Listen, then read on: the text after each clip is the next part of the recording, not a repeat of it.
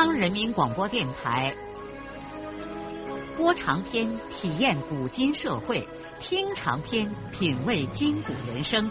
让我们的故事传到千家万户，让每一位听众走进我们长篇联播的新天地。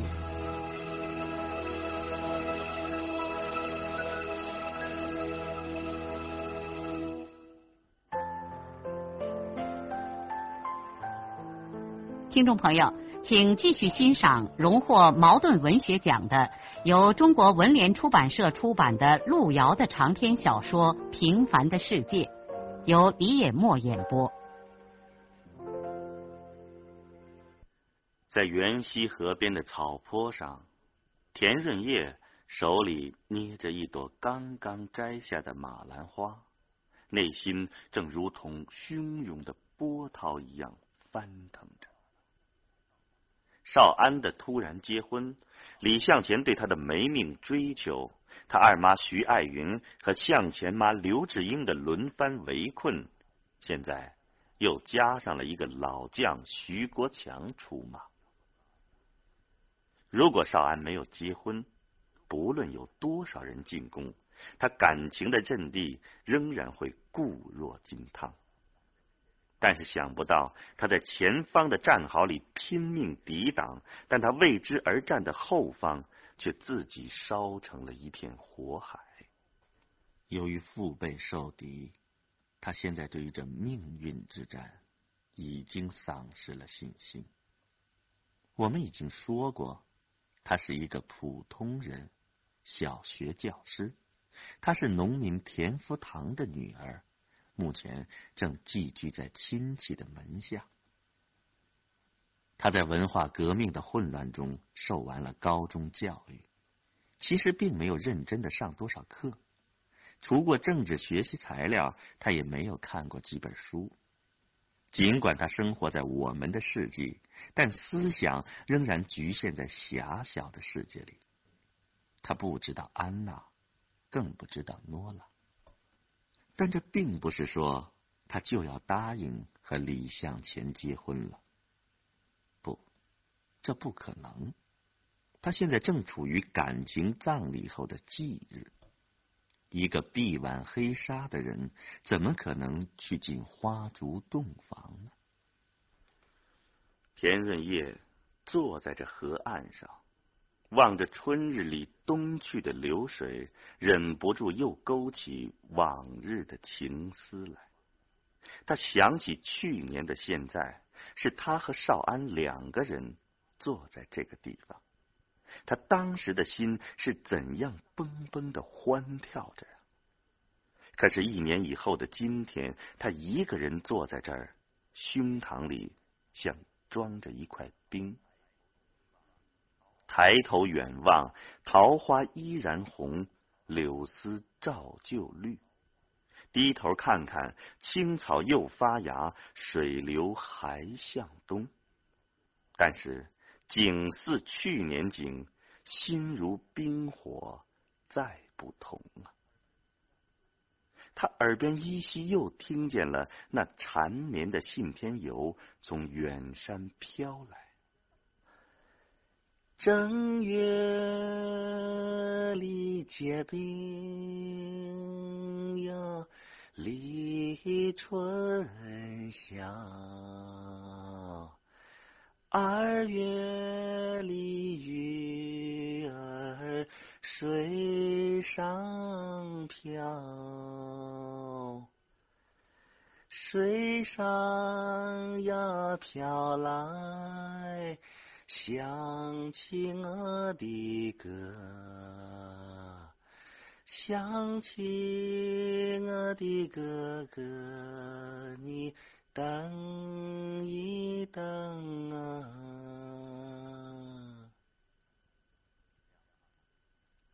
两行泪水再一次从他的眼睛里涌出来了。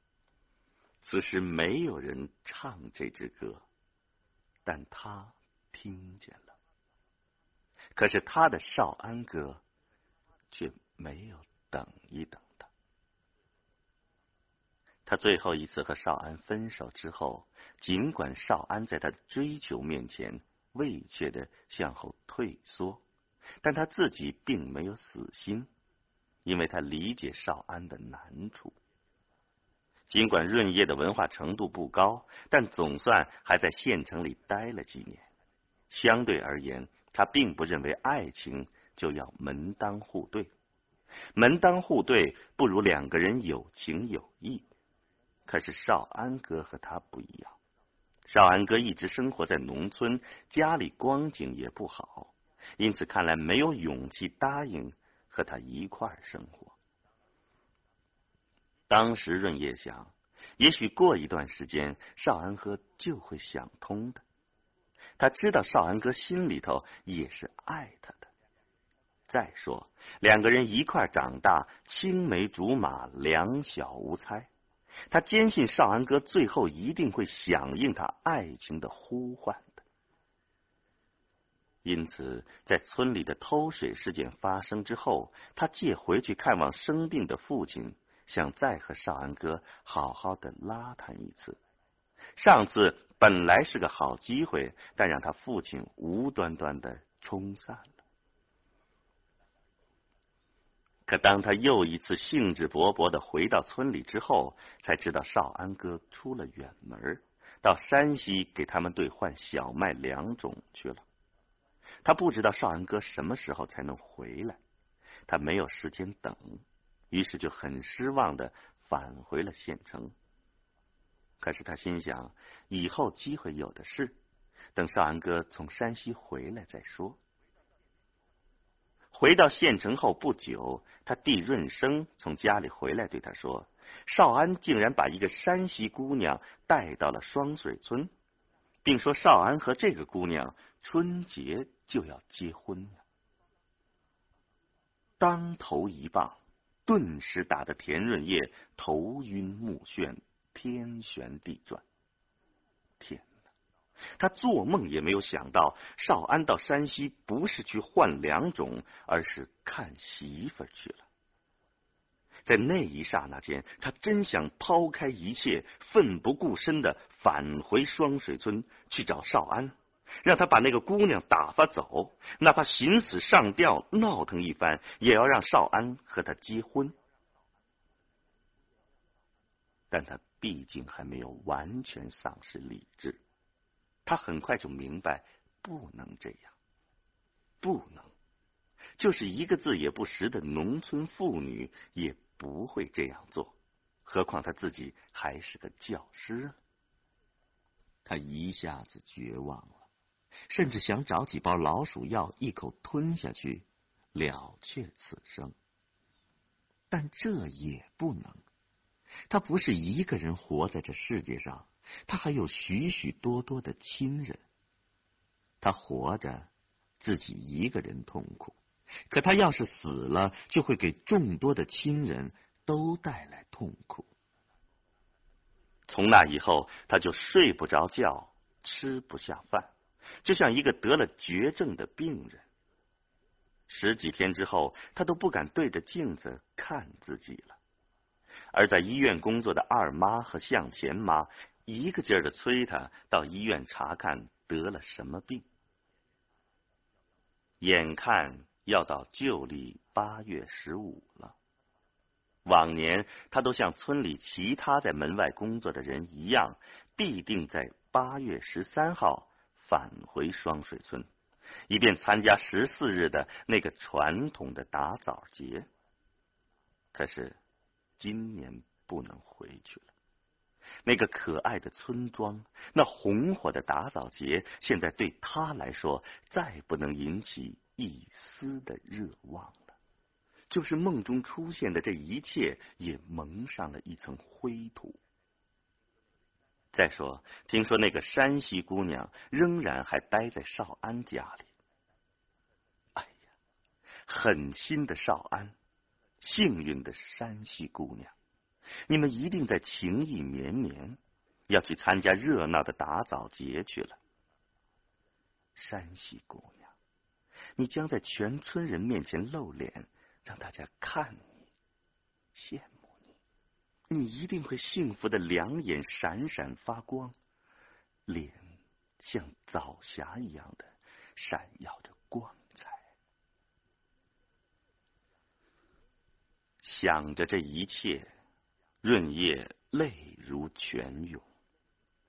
他最近已经很少再回二妈家，通常都一个人待在学校他自己的宿舍里。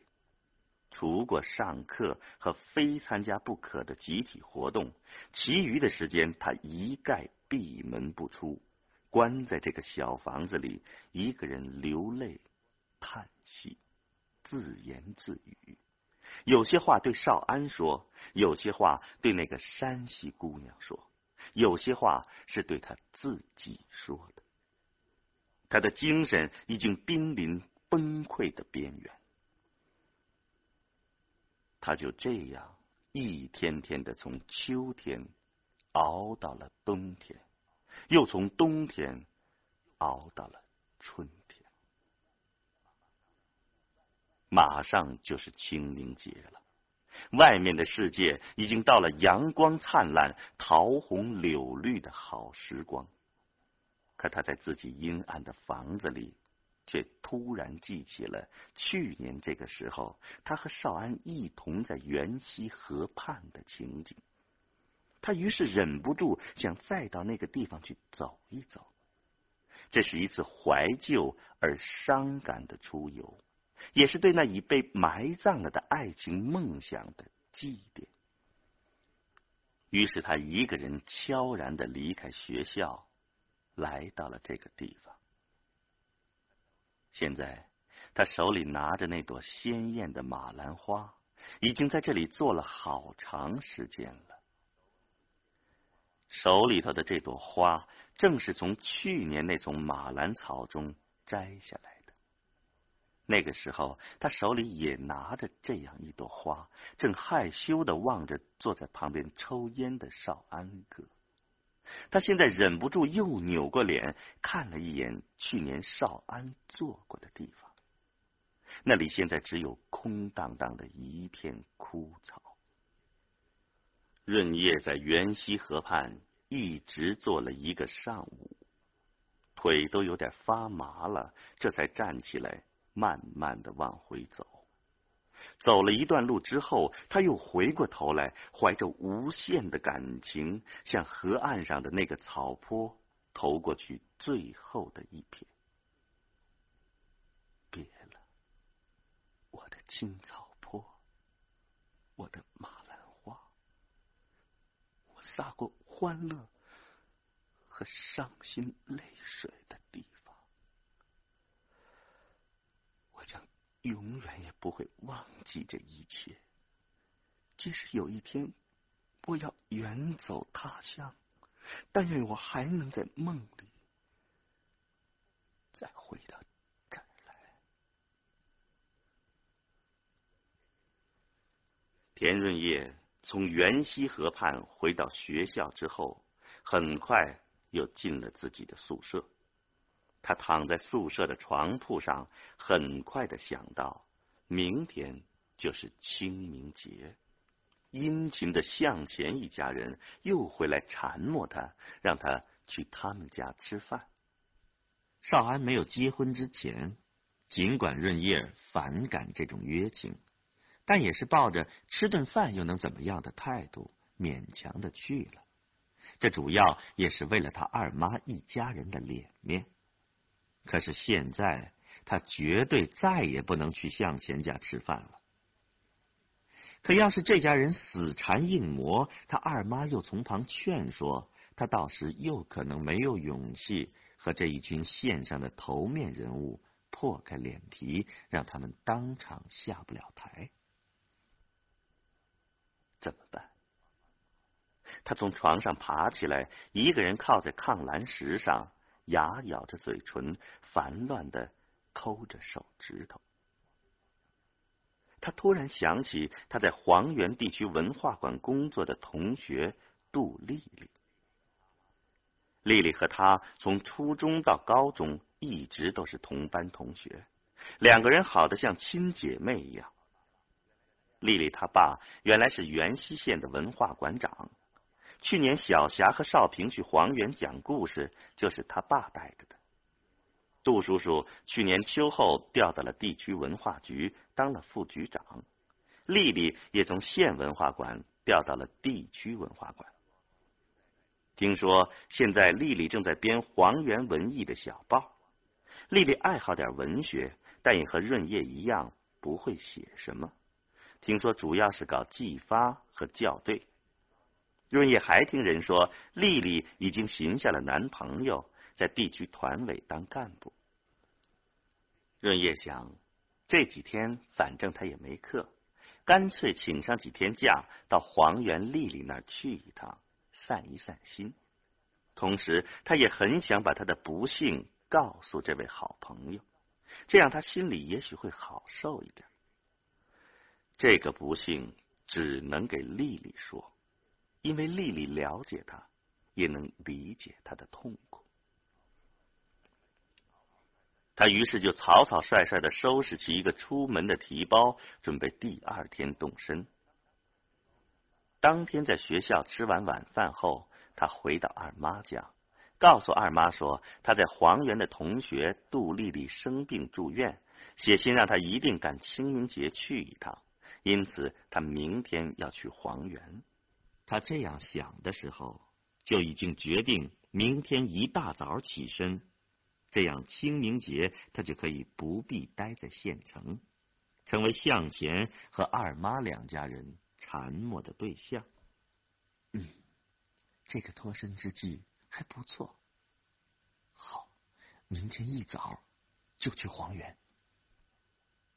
本来他应该事先给丽丽写上封信，告诉丽丽她要来，但是现在来不及了。润叶撒完这个谎之后，他二妈遗憾的说：“你看，你刘阿姨昨天就给我安顿，让你明天一定到她家里去吃饭。以后再说吧。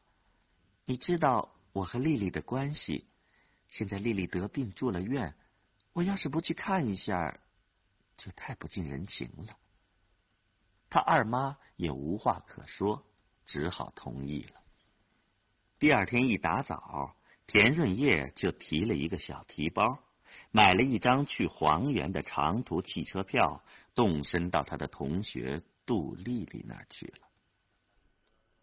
当汽车在公路上奔驰起来，车窗外辽阔的山野，山野里火红的桃花和雪白的杏花从眼前扑过的时候。田润叶顿时觉得呼吸舒畅了一些。他想，要是我此去再不回元溪来，那该多好啊！他原来一直深深的依恋着故土，从来也没有想过在外地待上个三年五载的。但是现在，他很愿意离开故乡，离开元溪县城，到外地去，不再回来。汽车下午两点才到黄元城。他出了汽车站，提着那个小提包，一路打问着，终于来到了二道街上的地区文化馆。杜丽丽正准备到男朋友家里去过节。但一看老朋友来了，高兴的叫着说：“你咋突然从天上掉下来了？咋给学校办事儿吗？”润叶对他说：“我没什么公事儿，想你了，就来看看你啊。我也想你想的要命，我还梦见过你好几次呢，而且在梦里头，不光咱们两个人，还有谁呢？”嗯，嗨，还有你的男朋友和和我的男朋友呗。不过你的男朋友可不是那个李向前。哎，怎么样？没答应那个开车的吧？润叶苦笑着摇了摇头，然后勉强的装出笑脸，开玩笑的问丽丽：“丽丽，你的男朋友怎么样啊？敢不敢给姐看一下呀？丽丽调皮的扬了一下头，说：“他晚上保准来，你尽管看。哎，帮着我审查一下啊！我相信你的眼光。”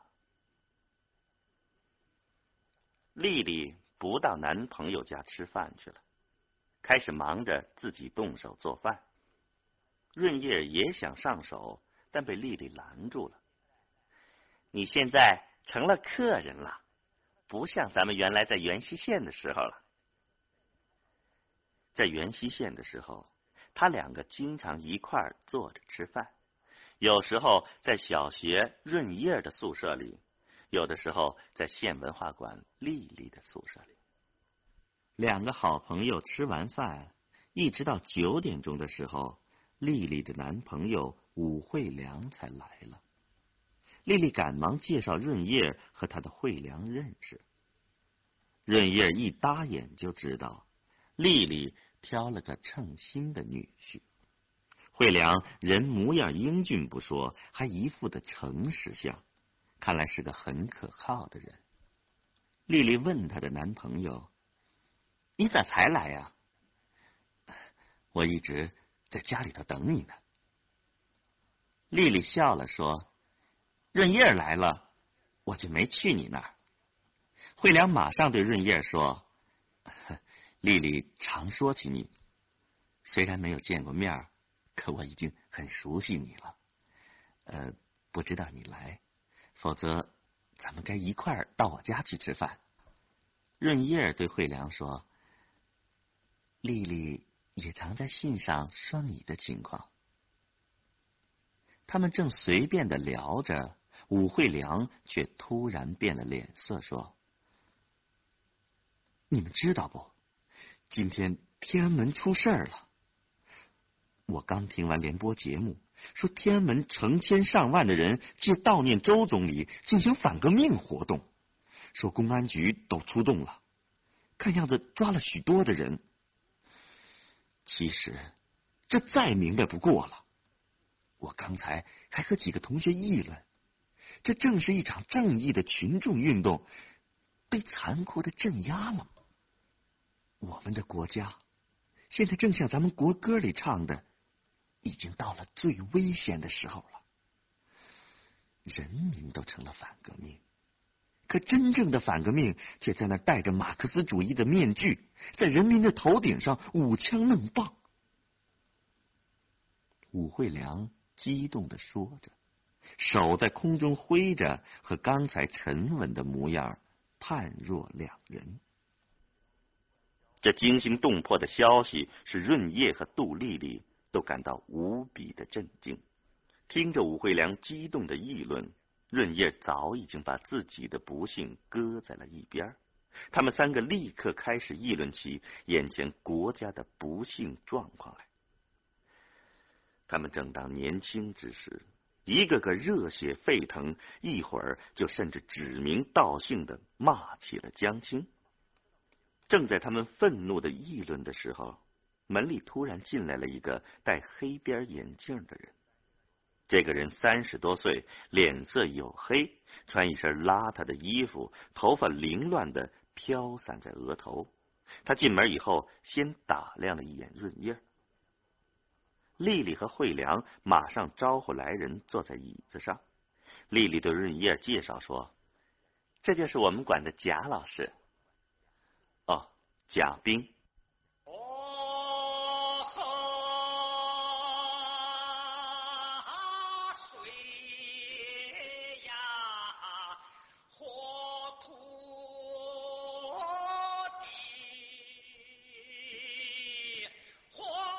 的长篇小说《平凡的世界》今天就播送到这里。您听了以后有什么感想、体会和建议？欢迎来信告诉我们。来信请寄中央人民广播电台听众工作部，邮政编码幺零零八六六。请明天继续收听。节目编辑叶咏梅。